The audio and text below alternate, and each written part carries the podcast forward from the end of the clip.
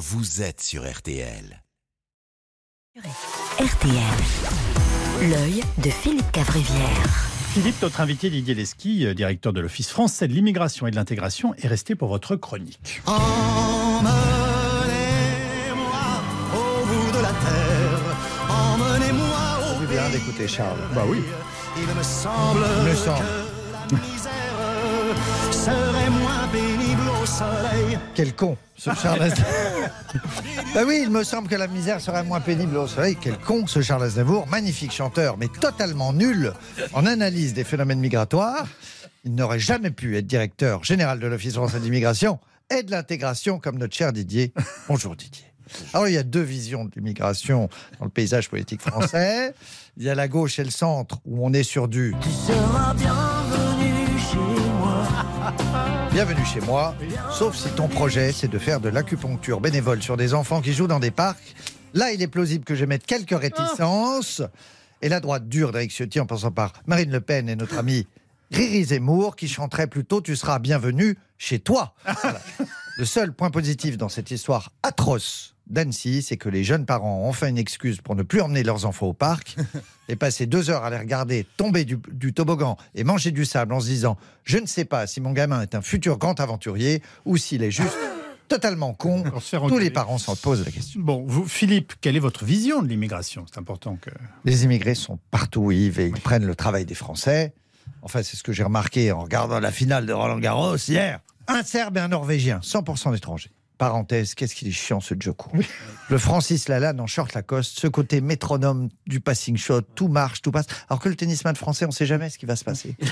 un tendon qui pète, un claquage de l'ischio, une dépression, un burn-out, 130 balles out aussi, et une défaite à cause des balles trop légères. Et il a gagné à cause des, même avec des balles trop légères, Djoko. Cela dit, Djoko a, été, a fait un super discours de remerciement, vous avez entendu Très très bon discours. Bon, il a eu 15 jours pour le préparer. Il savait qu'il allait gagner. Le discours de victoire, c'est pas une pression que se mettent les joueurs français. Ils se disent pas, tiens, faut que j'écrive un truc. Mais revenons euh, à l'immigration, n'est-ce pas? Euh, Quelques heures à peine après l'agression, de, le débat est reparti. Immigration choisie, immigration zéro, immigration light. On ne sait plus si on parle d'humain ou de coca. Euh, les étrangers sont aussi un peu des gens, me disait un ami fréjusien, électeur du RN, dans un élan d'humanisme. C'est pas faux. Euh, le danger, c'est que la folie d'un homme jette l'opprobre sur tous les étrangers qui arrivent en France. C'est un curieux raccourci intellectuel de certains qui, dès qu'un immigré agit mal, veulent empêcher tous les autres euh, de viendre.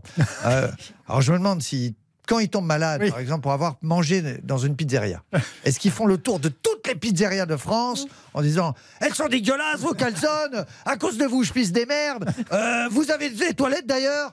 Ah ben oui, monsieur, au fond à gauche. Ok, merci, mais je suis toujours énervé.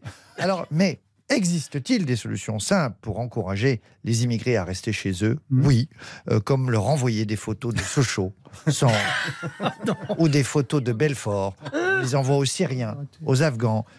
Et là, il y a même des chances qu'ils nous envoient des sous et des vêtements et un une, aide, une aide humanitaire, car ces gens-là ont le cœur sur la main. Faites gaffe, c'est notre, Ah notre ouais. zone de chalandise. Ah On a- merde, on a ah du public. on les embrasse. Alors, l'ancien Premier ministre Bernard. Cazeneuve a organisé ce week-end à Créteil le premier meeting de son mouvement, la Convention.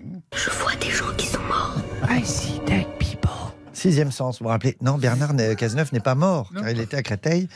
Il était en meeting à Créteil et des gens sont venus.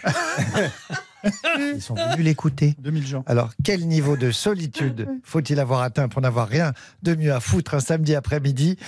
Non, parce qu'il eh, putain, faut la vendre l'excursion meeting de Cazeneuve à Créteil. Tu trouves pas ça dans les Smart Smokes Escapade romantique à Venise? Oui. Oui. Séjour insolite en Tipeee? Tu trouves Mes réunions avec Bernard Cazeneuve dans le Val-de-Marne, j'avais pas vu des masses à la FNAC. Alors au meeting de lancement du mouvement de, de Nanar, euh, il y avait aussi François Hollande. Il y a un petit côté star 80 quand même. si les deux s'étaient ma- mis à chanter Oh Macumba, Macumba, tu vois, au capitaine abandonné, on n'aurait pas été surpris. Euh, alors, miser sur Bernard Cazeneuve et François Hollande pour l'avenir de la gauche, c'est comme miser sur René Lacoste et Jean Borotra pour l'avenir du tennis français. Le sport est mince. Jean et René y ont clairement perdu en efficacité niveau coup droit depuis qu'ils sont décédés il y a 30 ans. Il est 8h01, nous sommes en retard. Nous ferons la suite demain. Parce que Mais bien sinon, ce n'est- entendu, ah ce n'est pas acceptable pour le. Le-